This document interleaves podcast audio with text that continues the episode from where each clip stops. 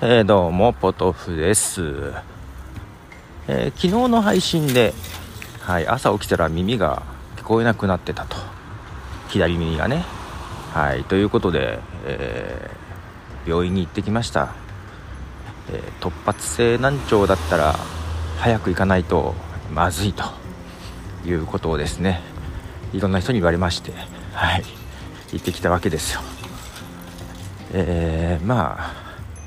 結論的には治りました。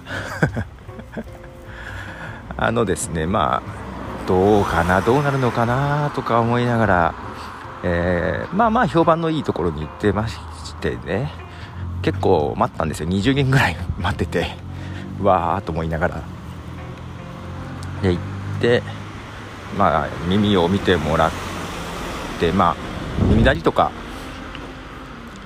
なんか今風がすごかった。耳鳴りとかするみたいなことを言われて特に耳鳴りはしないなっていう話をしてた。じゃあ耳垢かなみたいな話になってですね 見てもらってえー、これは耳垢だなと。いうことで。はい。でしかもなんか取りにくい。取りにくいっていうのは私の耳垢が柔らかすぎてうん。あのー、まあ前からそうなんですけど液体に近い。よくわかんないけど柔らかすぎるから取りにくいということでまあなんかピンセットみたいなやつ取りつつちょっと水で洗浄しようかというふうに言われましてですね。まあそのなんかつまんで取った段階でもあれ？少し聞こえやすくなったかなと思ったんですが、えー、その後水をガーッと入れるからえー、痛くはないけど音が大きいかもしれないからって言われてでガーってやられたんですけどあの痛い痛い痛い痛い痛いってなって 痛いよと思って。でその後なんか服ってゴシゴシな んですかなり痛くてですね。実は今もまだ耳が痛いんですけど今終わった帰りなんですが、えー、で左耳をやってあ聞こえるやと思って。でこれ逆に右の方が聞こえにくいんじゃないって言われていやそうでもないけどと思ったけどまあ一応右もやってみようかっつってやられてこれまた痛かったんだけど、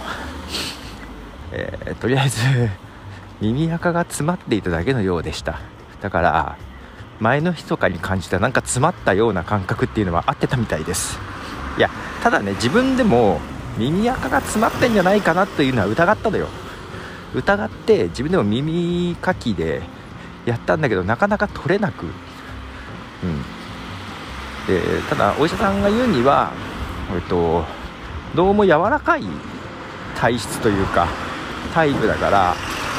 どうしても取ってる時に届かないとこに入ってしまってそのまま固まっちゃうことがあるんだと。いうことらしいんですよ。柔らかいタイプのものの人は。でそれが固まってもう取れなくなっちゃう。でその場合はもう自分ではどうしようもないから